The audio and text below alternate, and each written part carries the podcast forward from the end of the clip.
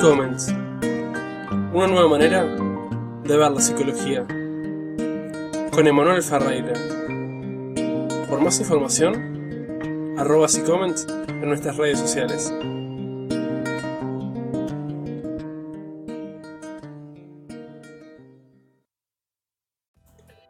Hola, buenas, bienvenidos a este nuevo episodio de Comments.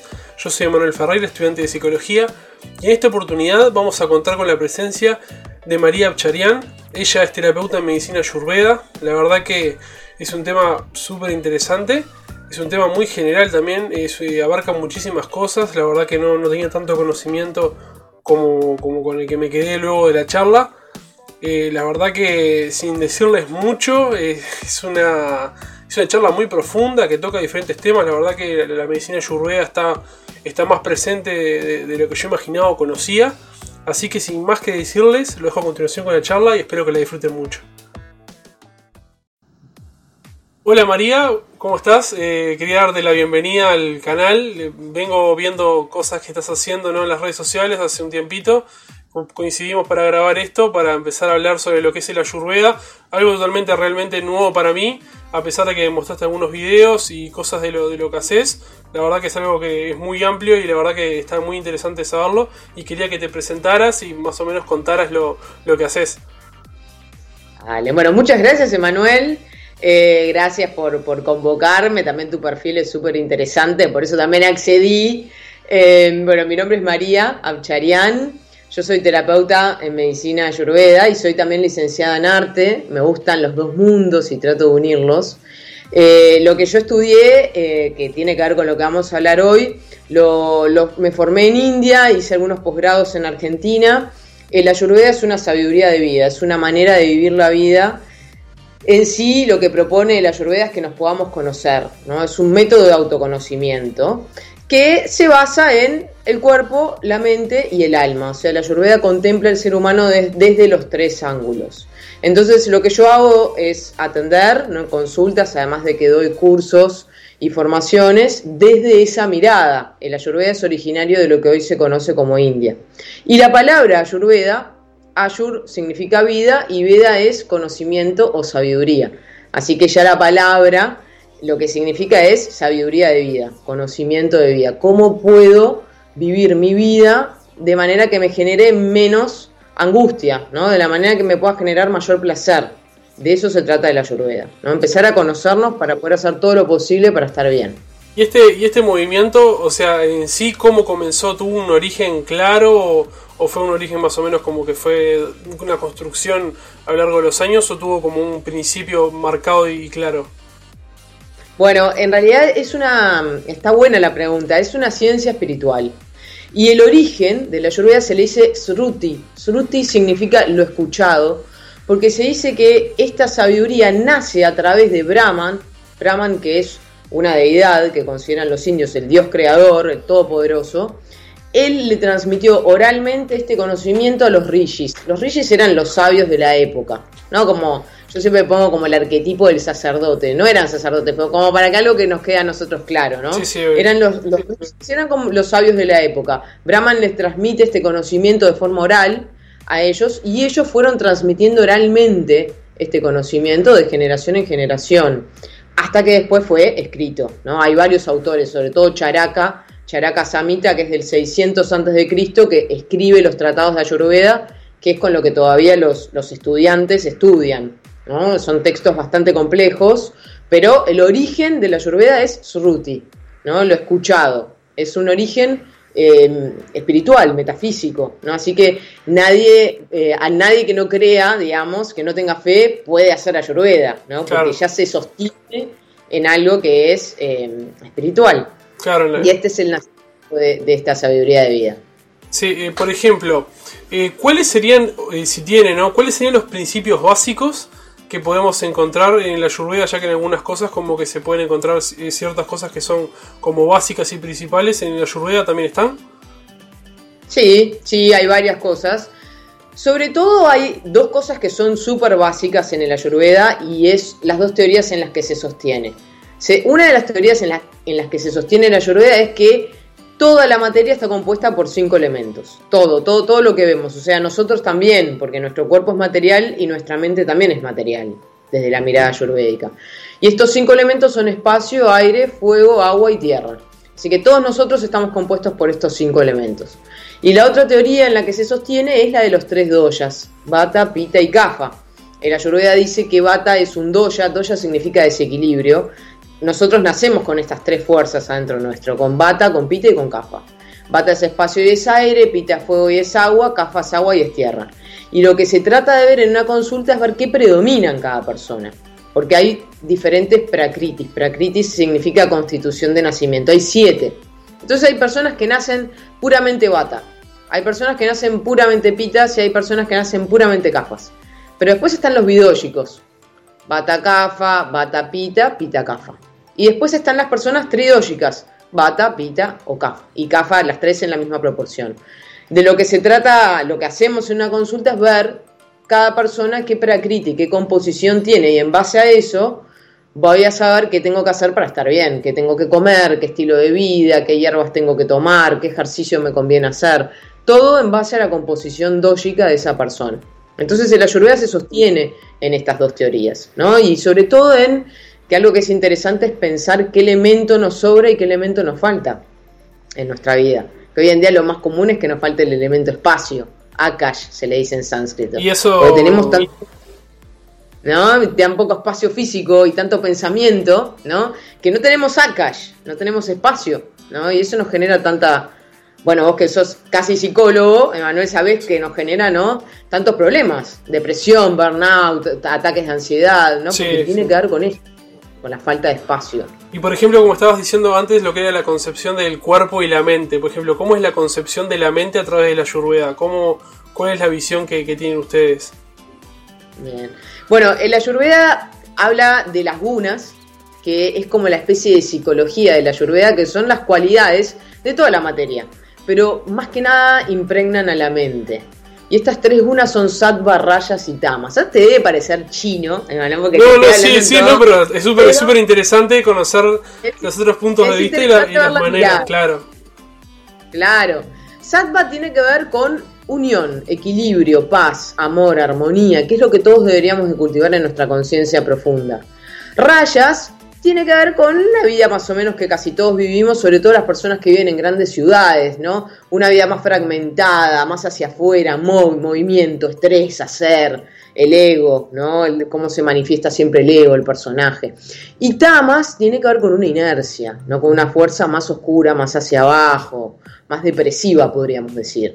Todos pasamos por sattva, rayas y tamas en un día, ¿no? Porque estamos, nos estamos moviendo entre las unas, somos móviles. ¿No? Pero hay que tener siempre cuidado de no caer en un estado tamásico, ¿no? Como un estado de inercia, un estado de depresión, como tampoco caer en rayas y nunca cultivar con sattva, porque las personas que están siempre establecidas en rayas se terminan quemando, ¿no? Burnout, ¿no? Se terminan porque están muy exigidas y muy hacia afuera. Esa es como la parte como de la psicología de la ayurveda, pero después está toda la mirada que tiene la ayurveda del complejo mental que es súper interesante. ¿no? Y, los Upanishads, que son los textos donde toda la sabiduría de la Ayurveda se basa en estos textos súper antiguos. los Vedas, que son, de hecho, la Ayurveda se, está establecido en uno de los cuatro Vedas, que son los textos más antiguos que hay, ¿no? que son textos de sabiduría. Eh, nace la Tarva Veda y se habla mucho de eh, una imagen representativa de lo que es el complejo mental, que son cinco caballos, creo que era Aristóteles que también hablaba de los caballos, ah, no sé, capaz que estoy divagando, pero hablaba también como de los caballos, pero esto estamos hablando que esto tiene 5.000 años, ¿no? Hay una imagen que son los cinco caballos, que representan a los cinco sentidos, las riendas, que representan a la mente manas, que es como la mente más externa, la mente cotidiana, que está formada por pensamientos y emociones. Está el cochero, que el cochero es el Budi, que sería el fuego de la razón, el fuego de la inteligencia, que la Ayurveda hace mucho hincapié en despertarlo, porque todos tenemos medio el cochero dormido, entonces la mente y los sentidos van tirando del carro, el carro sería el ego, la parte más densa de nuestro complejo mental. Y el camino es Chitam, la conciencia. esa es la representación que tiene la Ayurveda para hablar de todo el complejo mental, que podríamos hablar horas, ¿no? Porque la Ayurveda hace mucho, mucho hincapié en las, las tres capas de la mente, la mente manas que es la más externa, la parte media que es el buddhi, que es este fuego de la razón, y la capa más interna que es la conciencia profunda, chitam. ¿no? Y sobre todo lo que, lo que se trata de hacer, como te decía, es a través de ciertas acciones despertar el buddhi, porque cuando tengo el buddhi despierto puedo manejar bien el coche, puedo manejar bien el ego, entendiendo que el ego es un personaje y no me establezco desde ese lugar, me puedo separar, ¿no? No estoy a merced de mis sentidos, ¿no? Soy consciente de que los sentidos me tironean, pero si yo llevo las riendas bien tirantes, no, no, me, no me sacan de mi eje, digamos. Entonces, sobre todo de lo que se busca es despertar el Budi, y el Ayurveda propone tres caminos para despertar el Budi, el fuego de la inteligencia, que es interesante decirlos para poder ponerlos en práctica. Uno de ellos es la aceptación, ¿no? Bien que esta frase cliché de que todo lo que sucede conviene, ¿no? Pero de alguna manera es desarrollar la aceptación. Que yo siempre digo, aceptación no significa acepto y no hago nada. No, no, aceptación implica acepto lo que está pasando y después tomo una acción. ¿no? Pero primero lo acepto, eso es muy importante. Otra de las maneras de despertar el Budi es con viveka. Viveka significa discernimiento, aprender a discernir. Y el tercer camino es con desapego, desapego del resultado de mis acciones. O sea, yo actúo y hago el bien y actúo bien porque es lo correcto, pero no estoy esperando un fruto de esa acción. ¿no? Yo lo hago porque, porque me nace hacerlo y porque está bueno, pero me desapego y ese desapego no me, no me hace conectar con el sufrimiento, porque viste que uno por lo general hace cosas esperando una devolución. Sí, por lo general. O yo muera a alguien y quiero que ese también me quiera. No, yo le presto algo a alguien y quiero que ese otro también me dé algo, ¿no? Y eso siempre nos conduce al sufrimiento. Entonces, desapegarnos del resultado de las cosas que hacemos. Esos son los tres caminos para poder encender el fuego de la razón.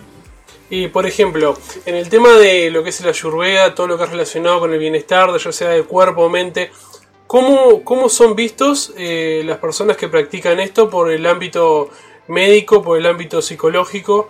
O sea, ¿hay una integración o hay como una, segmentación que dicen no, esto me parece que no? Porque siempre mismo dentro, bueno, dentro de la medicina, dentro de la psicología, distintas ramas como que a veces son un poco apartadas, un poco separadas o estigmatizadas, ¿no?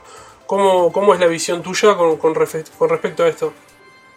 Bien, están totalmente unidas. De hecho, hay médicos ayurvédicos, médicos que se han especializado en ayurveda, hay psicólogos que se han especializado en Ayurveda, hay nutricionistas que se han especializado en Ayurveda, ¿no? porque en realidad se unen y, a medida que uno empieza a estudiar otras disciplinas, se encuentra un montón de puntos de unión. ¿no? Y, es una forma también de tratar el cuerpo físico, por eso los médicos lo pueden unir perfectamente. De hecho, en India se practica, hay hospitales ayurvédicos, ¿no? se practica bien, desde el hospital. ¿no? Si bien es verdad que la ayurveda sirve mucho más como prevención, si bien se tratan enfermedades, ¿no? yo de hecho hice un posgrado en casos clínicos en Argentina, pero hace mucho hincapié en la ayurveda en la prevención. ¿no? Por eso hablamos tanto del alimento, de cómo comer, porque el alimento tiene un gran impacto en la mente también. Y ya sabemos que la mente, a través de los pensamientos y las emociones, generan enfermedades. ¿no? Que esto también a través del ánimo. Claro, porque a veces uno, a veces, por ejemplo, las personas que tienen ansiedad, a veces me pasaba mucho que uno come lo que a veces la ansiedad que tiene, ¿no? Porque dice, mira, quisiera, quisiera conseguir esto, llenar como capaz que ese vacío o ese espacio en tu vida y lo llenas a través de la comida, que comida incorrecta, lo que sea, y es, es como que es un, impedimento a veces en, el, como quien dice en el, en el proceder, ¿no? Porque estamos llenando lugares que no son con cosas porque capaz que tengan una, forma similar o que capaz ocupen un espacio parecido, no, no, es bueno para nuestro cuerpo ni para nuestra mente.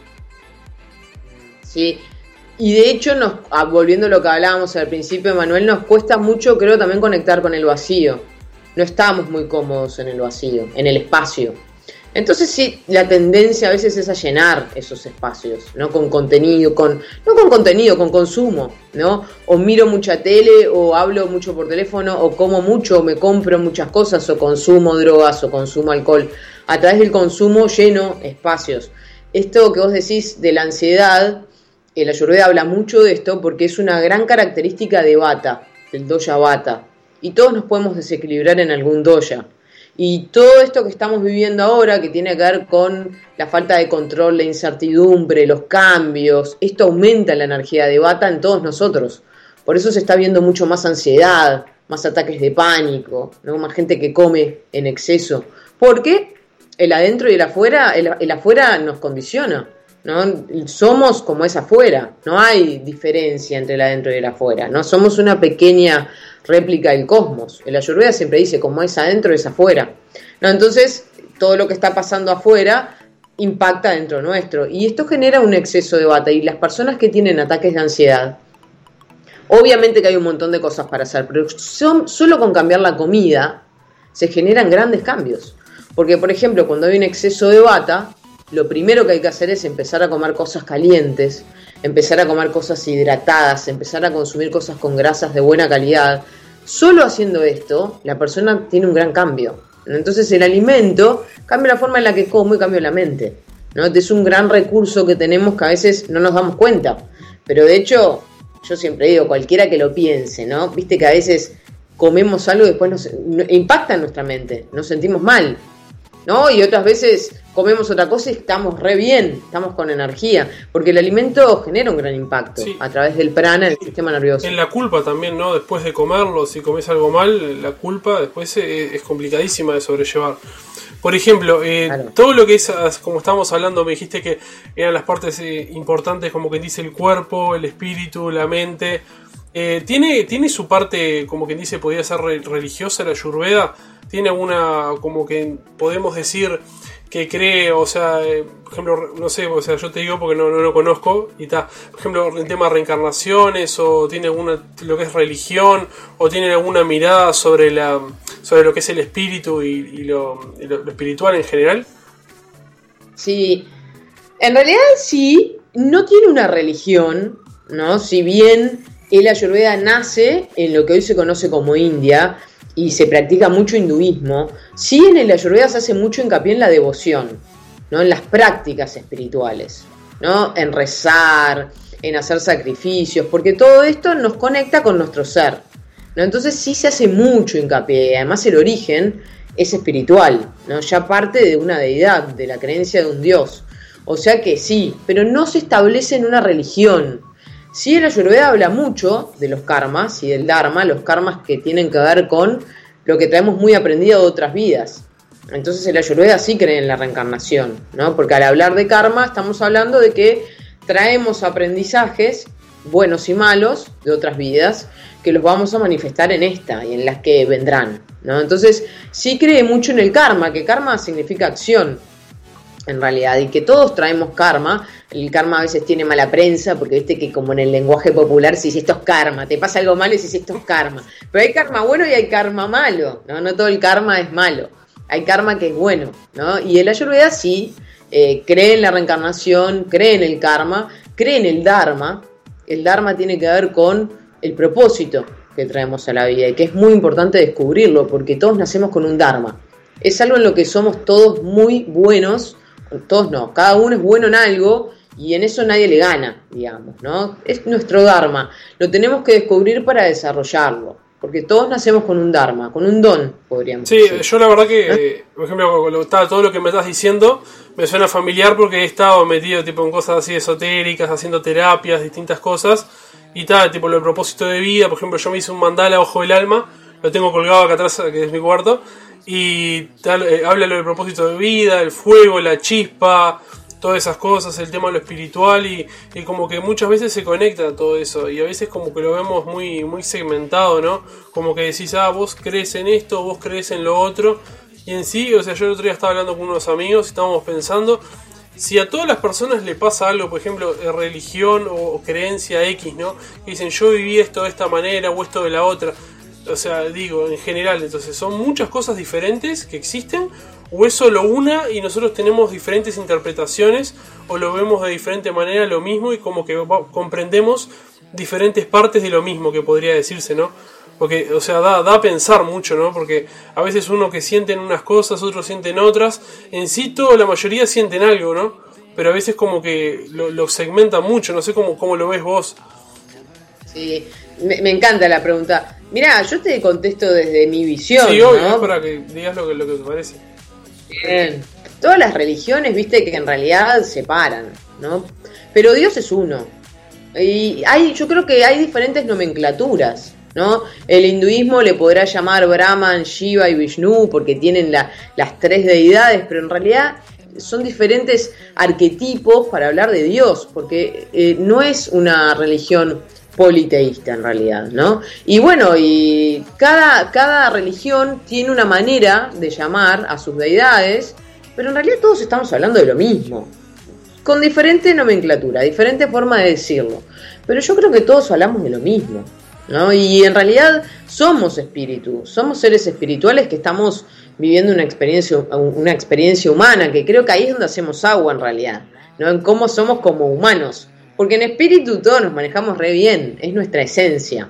Lo que pasa es que, bueno, a veces estamos un poco desconectados de esa parte nuestra, ¿no? Y estamos muy establecidos, como hablábamos hoy, desde el ego, desde el personaje. ¿no? que es muy fácil caer en ese lugar. ¿no? Es un lugar que hemos construido y que nos queda cómodo y que nos protege también de la afuera. Pero en realidad yo creo que todos hablamos de lo mismo. ¿no? todas las religiones y todos los caminos conducen a Roma, ¿no? Todos conducen al mismo lugar. Y me parece que está bueno que cada uno elija el camino que le quede más cómodo, que le sea, no sé, más familiar, pero, pero en el fondo yo creo que es todo lo mismo a mi parecer también como que sí, como que siento que es todo lo mismo y hay diferentes interpretaciones o diferentes cosas que nos van atravesando, como decís vos, a nivel terrenal, ¿no? A nivel corporal. Entonces eso es lo que nos va acomodando diferentes las percepciones. Por ejemplo, una pregunta ¿no? que no te la hice, que me parece súper interesante. ¿Cómo conociste este mundo? ¿Cómo fue que empezaste y cómo entraste en esto? Bien. Eh, yo te digo, siempre fui muy curiosa, desde muy chica. Y siempre cuento, cuando me preguntan que a los 11 años apareció el cable, en, eh, cuando yo era chiquita, y empecé a ver videos, videos no, empecé a ver programas que antes yo no veía. Y empecé a conectar mucho con un programa que traía siempre maestros espirituales de la India. Sayuaba, me acuerdo mucho de las, de, entrevistas a Sayuaba. Y yo me reenganché con la filosofía india, ¿no? Y yo empecé a decir, yo quiero, yo quiero ir a India, yo cuando sea grande quiero ir a India. Y me empecé a meter en el mundo. A los 14, siempre fui por diferentes religiones, ¿no? A los 14 años me metí mucho en la iglesia católica, fui catequista, después pasé por el Opus Dei, pasé por todo, por todo, por todo, por Hare Krishnas, por el budismo. Y todo me fue llevando, porque uno después de grande como que ve el hilo conductor.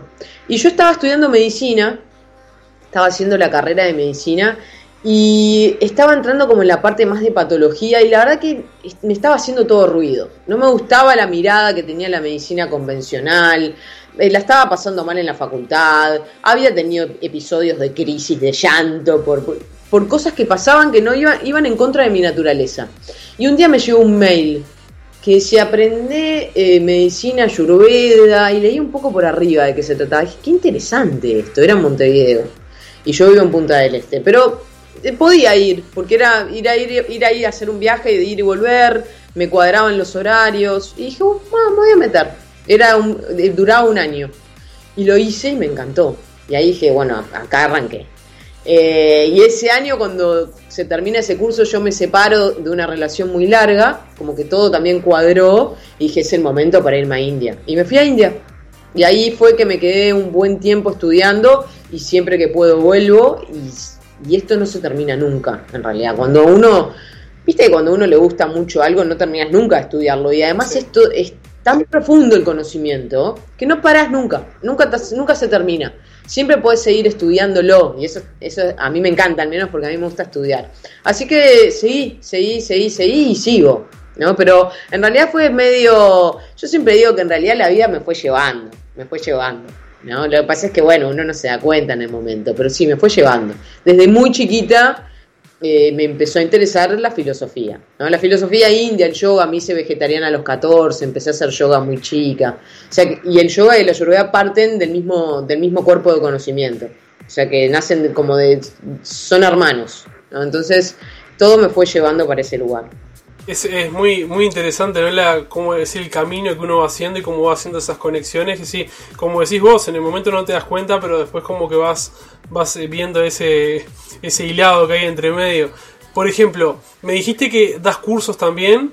Bueno, dabas cursos, sí. ahora cuando está con todo esto del COVID, ibas a Buenos Aires y dabas también cursos ahí. Eh, ¿Qué es lo que más te gusta? ¿Vos te gusta, te gusta enseñar o, qué te gusta más aprender, enseñar o disfrutás ambas de lo mismo? ¿O qué sentís cuando le transmitís eso que tanto te encanta a otras personas que están buscando ese camino? Me encanta, Manuel, porque cuando me preguntaste qué es lo que más te gusta, yo te iba a decir, no sé. Te iba a tirar cualquier otra cosa, pero no, me encanta. No, me encantan las dos cosas. Me gusta mucho enseñar, me encanta enseñar, me encanta además crear comunidad, que es lo que hago, y, y sean, yo doy mis formaciones, antes eran presenciales, prepandemia, pero vos sabés que cuando surgió todo lo del COVID yo estaba en India, yo me había ido a India a fines del 2019, y en el, cuando arranca todo esto, que fue a principios del 2020, yo estaba en India.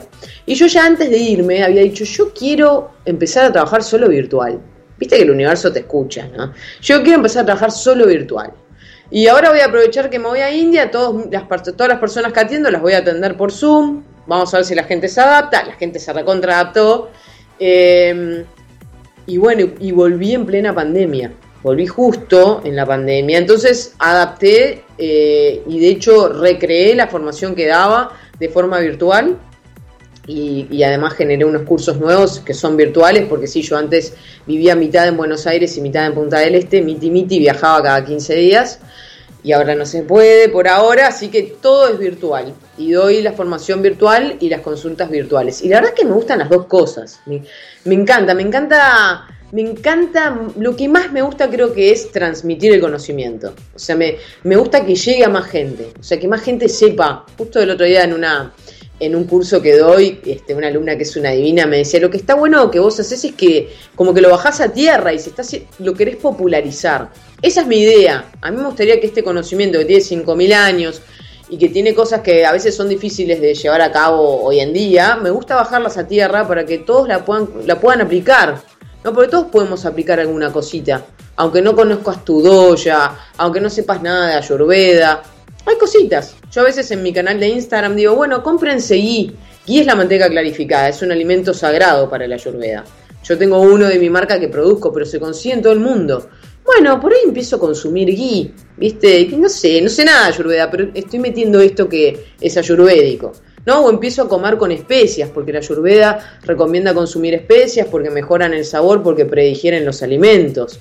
¿No? Y por ahí empiezo a tener, yo siempre a las chicas que hacen la formación le digo, ármense un altar. Yo tengo un altar, acá estamos en el altar. Y bueno, y prendo una velita, canto un mantra, me conecto un poco con mi ser. Yo estoy haciendo algo. Yo estoy haciendo Yo algo. soy más ayurvédico de lo que pensaba. También tengo acá al costado, me hice todo como un altarcito. Tengo las cosas, el cuadro, tengo plantas, tengo estanterías. Bueno, cocino con, con mucho condimento, así que arranqué a.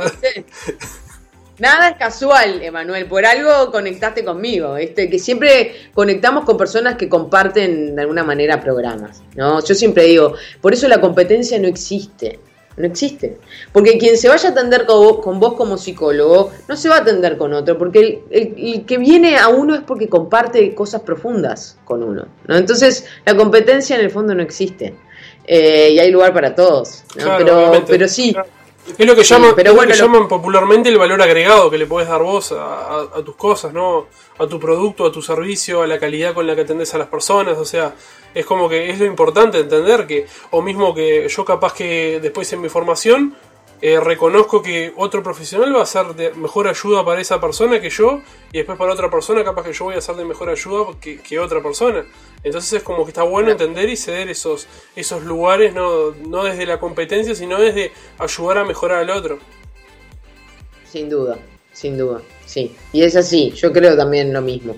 Y tenemos que entrar en la cooperación. Creo que estamos siendo llamados a eso. No sé si te gusta la astrología, Manuel, pero desde la astrología se dice que estamos en la era de Acuario. Salimos de una era de miles de años que era la de Pisces, que era la era de el individualismo, la competencia, ¿no? El piso cabezas con tal de conseguir lo que quiero. Y entramos hace un tiempo en la era de Acuario. Hay quienes dicen que todo esto está pasando para que conectemos más rápido con la era de Acuario. Y la era de Acuario tiene que ver con la cooperación, ¿no? Con salirnos del paradigma este viejo, de que estamos compitiendo, de que el otro me va a robar clientes, me va a robar. No, no, no, porque en realidad quien se nos acerca tiene una función, ¿no? Y tenemos algo muy profundo que nos conecta. Así que hay que creer también en eso, ¿no? Yo soy una convencida de eso. Y bueno, y volviendo a la pregunta, lo que más me gusta creo que es comunicar. De hecho, está dentro de mi Dharma, ¿no? La comunicación es lo que más me gusta. Por eso siempre estoy mucho en Instagram, me hablo mucho en Instagram, y, porque me encanta comunicar y me gusta que el mensaje llegue, ¿no? Y cada uno sabrá cómo interpretarlo y cómo ponerlo en práctica, porque no hay una manera.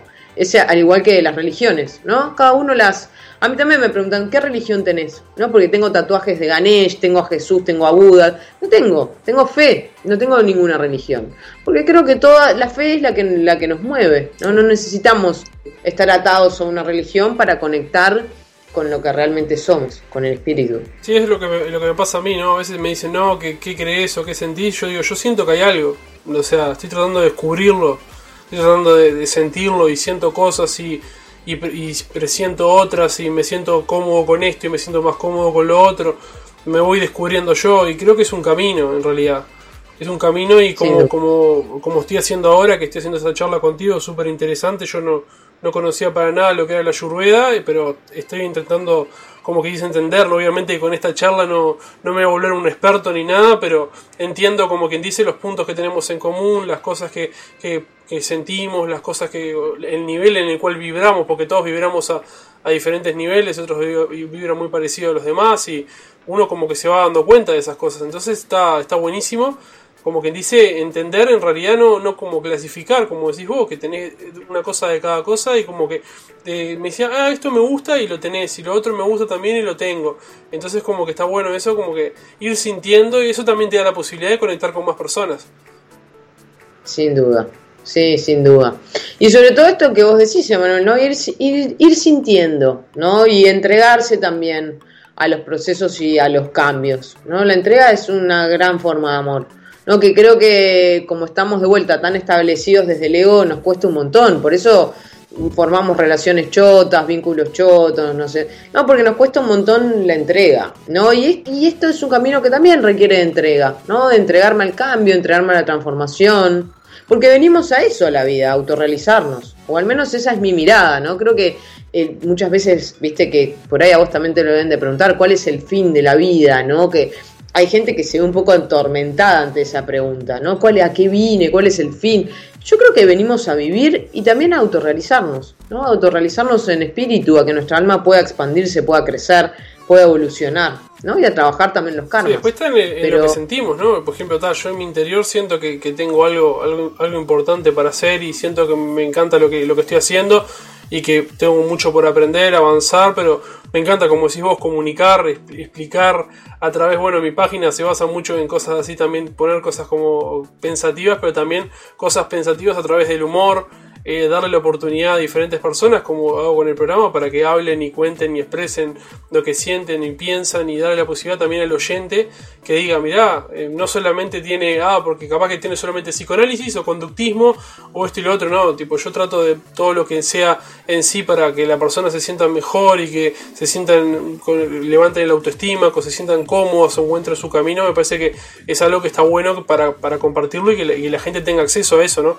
Además ahora que el internet tan vasto, tenés tantas posibilidades de mirar cosas que capaz que sean, entre comillas, no improductivas o, que sean, como quien dice, dañinas, capaz que para nosotros mismos, eh, dependiendo de cada persona. Pero está bueno también tener algún contenido, como cosas con videos que haces vos, los programas que doy yo la posibilidad, lo, demás también que compartan sus experiencias y sus, sus maneras de ver cómo mejorar al otro. Y está buenísimo eso, me parece que es lo, es lo más, como que decimos, más, más sano y más más como normal y más, eh, más eh, o sea, sin, sin, tener como que a veces ese rédito que vos hablabas al principio, ¿no? De hacer las cosas sin el esperar en nada, ¿no? Y tal, en sí uno espera que la, la, otra persona esté bien y que le sirva, pero creo que ta, es, un, es un esperar sano dentro de todo. Sin duda. Y viste, estamos todos unidos, ¿no? Por, de vuelta, hoy está hablando mucho del ego, pero el ego nos hace creer que estamos separados. Y en realidad estamos todos unidos por una red invisible. Y cuantas más personas estén bien, mejor voy a estar yo. Entonces, está bueno esto que vos decís, ¿no? Que, que el deseo de cada vez más personas sea que todos estemos bien. ¿Qué puedo hacer para que otro esté mejor? ¿No? Porque eso hay un deseo que en el fondo es egoísta, porque cuantas más personas estén bien, mejor voy a estar yo.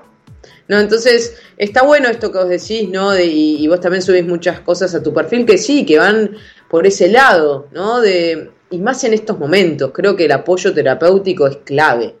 Es clave. Yo creo que todos lo necesitamos. Todos necesitamos de alguien que nos ayude a, a ver nuestras sombras, que no las podemos ver nosotros. ¿No? Porque hay cosas que son inconscientes que no las vemos, por eso programan. Si nosotros viéramos todo solos, bueno, no, no, programaríamos ninguna enfermedad, estaríamos siempre bien y eso no sucede. ¿no? Entonces siempre necesitamos del apoyo de alguien. Sí, el tema por, por lo menos ser escuchados, ¿no? Yo, por ejemplo, yo como estábamos hablando en principio, todavía soy estudiante de psicología, no soy psicólogo, pero por ejemplo publiqué en mi página que lo tengo una historia destacada que las personas que, por ejemplo, que necesitas un oído que te escuche, alguien que, que te acompañe, lo que sea, que me escriban. Y así me han escrito muchas personas de diferentes países y, he estado ahí y me han dicho, mirá, me pasa esto y yo los escucho y solamente el rol a veces, solamente escuchando creo que es muy importante porque hay personas, parece simple, ¿no? Parece básico, pero hay personas que no tienen nadie que las escuche.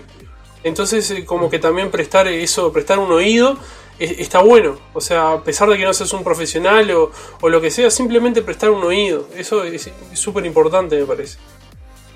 Eh, está, buenísimo lo que, lo que decís. Es, y es muy amoroso, y es tal cual, ¿no? Porque, porque lo que más necesitamos es ser escuchados, ¿no? Como ser escuchados sin, sin opinión. Viste que muchas veces cuando uno se junta a hablar con un amigo, el otro opina. O le contás a él, a veces solo querés decir algo y no querés que te den un feedback, solo lo querés decir, ¿no? Y, y eso nada más es re terapéutico. Que alguien te esté haciendo una escucha activa, que es una forma de meditación. Yo siempre lo digo también, ¿no? Cuando uno genera una escucha activa es una forma de meditar, ¿no? Y de hacerle un bien también al otro. Y está buenísimo lo que decís, sí, es re necesario, es re necesario. Hay mucha gente que no, que no es escuchada o que no se siente cómoda con las personas que tiene alrededor y necesita hablar. Y solo el hecho de hablar y que alguien te escuche cambia un montón de cosas. Sí. Bueno, como para ir cerrando, eh, me gustaría que dijeras algo, capaz que tenés algo que especial, que un mensaje o algo que quieras transmitir. Y como para ir como terminando el tema. Y sé que es un tema muy amplio, sé que, eso más o menos arreglamos eh, en este tiempo porque te tenés que ir a hacer cosas también. Pero me encantó la verdad y quería dejarte unos minutos para que te explayes y digas más o menos lo, que quieras o transmitir lo que, lo que te parezca. Bien, bueno, muchas gracias Emanuel. Sos bienvenido a hacer un vivo igual en mi perfil. Si querés, hacemos un live. En momento, obvio, sí, no hay problema. Hacemos cuando quieras. Eh, agradecerte mucho por el espacio, que el espacio es fundamental. Eh, mi mensaje es, es, breve, es corto, es un poco incitar a la gente a que eh, empiece a autoconocerse, ¿no? que se haga preguntas que los hagan ir hacia adentro el conocimiento es clave para poder transformarnos. Y aunque no sepan nada de Ayurveda, que no todos sabemos, no, no, todo, no todo el mundo tiene, tiene por qué saber, empezar a hacer pequeñas acciones, como hablaba hoy, ¿no? Y sobre todo esto de, me parece que en estos momentos conectar con nuestro ser, a través de la devoción, a través del canto de mantras, a través de prender una velita en la casa, empezar a generar más amor hacia nosotros para poder darlo hacia afuera. ¿No? Empezar a ser más amorosos. En esta época que también hablábamos de la cooperación, ¿no? Empezar a conectar con la cooperación, con el amor y con nuestro ser, con nuestro ser interior, que es lo que realmente somos, porque todo lo demás es efímero, todo lo demás es perecedero, ¿no? Por eso necesitamos conectar con nuestra alma, que es eterna y nos acompaña en todas nuestras vidas, ¿no? Entonces, buscar actividades que nos conecten con nuestro ser superior, ¿no? Y que nos ayuden a expandirnos. Creo que eso es clave. Será, cada uno encontrará la manera, alguno será con meditación, otro será yendo a la iglesia, otro será cantando mantras, otro será haciendo alguna lectura. ¿no? Pero me parece que en estos momentos es clave generar estas prácticas, porque esto que está pasando de la pandemia refleja nuestra crisis interna, ¿no? Todo lo que, como hablábamos hoy, como es adentro es afuera, ¿no? Y lo que está pasando afuera es un reflejo de la crisis interna. Y yo creo que la crisis interna tiene que ver con una crisis espiritual. Entonces me parece que el llamado en este momento es a eso, a cultivar un poquito más lo que verdaderamente somos, que somos espíritu. Así que ese es el, mensaje final que quiero dejar. Bueno, muchísimas gracias la verdad por participar. La verdad que estuvo la charla estuvo muy muy fluida, muy entretenida, muy divertida. La verdad que estuvo genial. Y bueno, nada más que agradecerte. Bueno, espero en algún momento, capaz que nos podemos eh, ver en persona, nos podemos encontrar en persona, capaz que más adelante. ¿Quién lo diría? Este, la verdad que buenísimo. Y queda abierto para hacer, lo hacemos por Instagram también. Sí, obvio, después más adelante vamos arreglando y, o sea, yo desde, desde mi, voy a hablar desde mi, desde mi experiencia y mis cosas con, con lo que he estado viviendo, obviamente, pero la verdad que es muy, muy interesante. Y de vuelta, agradecerte y muchísimas gracias por haber venido y participado de esto, que la verdad que me encantó. Gracias, gracias a vos, Manuel, muchísimas gracias. Bueno, nos estamos viendo. Un beso. Nos vemos. chao. chao.